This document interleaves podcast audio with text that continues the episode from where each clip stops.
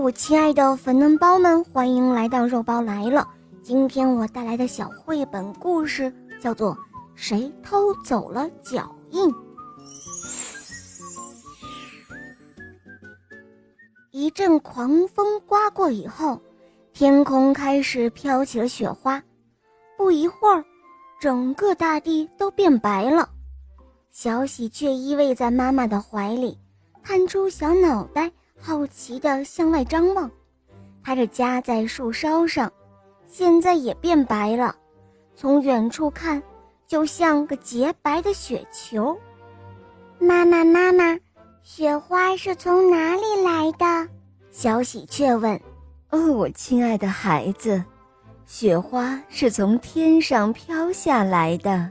喜鹊妈妈回答说。哦，那它们来干什么呢？小喜鹊又发问了，这个问题可把妈妈给难住了，该怎么样来回答呢？他想了一想，说道：“哦，我的孩子，他们是想在大地上铺一张洁白的纸，那样呢，小动物们就可以在上面画画了。”哦，可是怎么画呢？小喜鹊继续问道：“这个很简单啊，一会儿你去试一试，在雪地上走一走，身后就是一幅画了。”妈妈回答说：“哦，那不就是我的脚印吗？” 嘿嘿，小喜鹊笑了：“是啊，脚印就是画呀，小猫的脚印。”像梅花，小鸡的脚印像竹枝，小鸭子的脚印像枫叶呀。妈妈回答。小喜鹊赶忙飞了出去，落在雪地上，踩了一串串的小脚印。回头看看，哇，还真漂亮。他想，应该把这一串漂亮的脚印保存下来。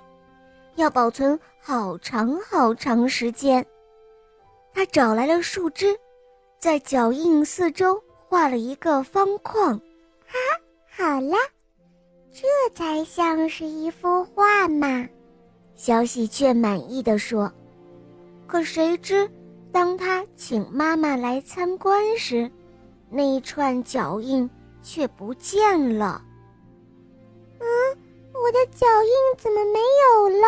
妈妈，妈妈，我的画被偷走了！小喜鹊着急地说：“我一定要抓住那个小偷，狠狠地惩罚他。”妈妈一听笑了，她说：“ 傻孩子，难道你要惩罚雪花吗？你的画没有被偷走。”是飘落的雪花把它盖住了，小喜鹊很伤心，因为他的画不见了。可是妈妈却说：“只要你愿意，还可以把画找回来的。”嗯，是真的吗？妈妈，我的画真的可以找回来吗？应该怎么办呢？呵 呵孩子，这很简单。只要你在雪地上再踩上一些脚印，不就行了吗？小喜鹊听了之后，高兴的又蹦又跳，雪地上又留下了一串串美丽的小脚印。好啦，宝贝们，这个故事肉包就讲到这儿了。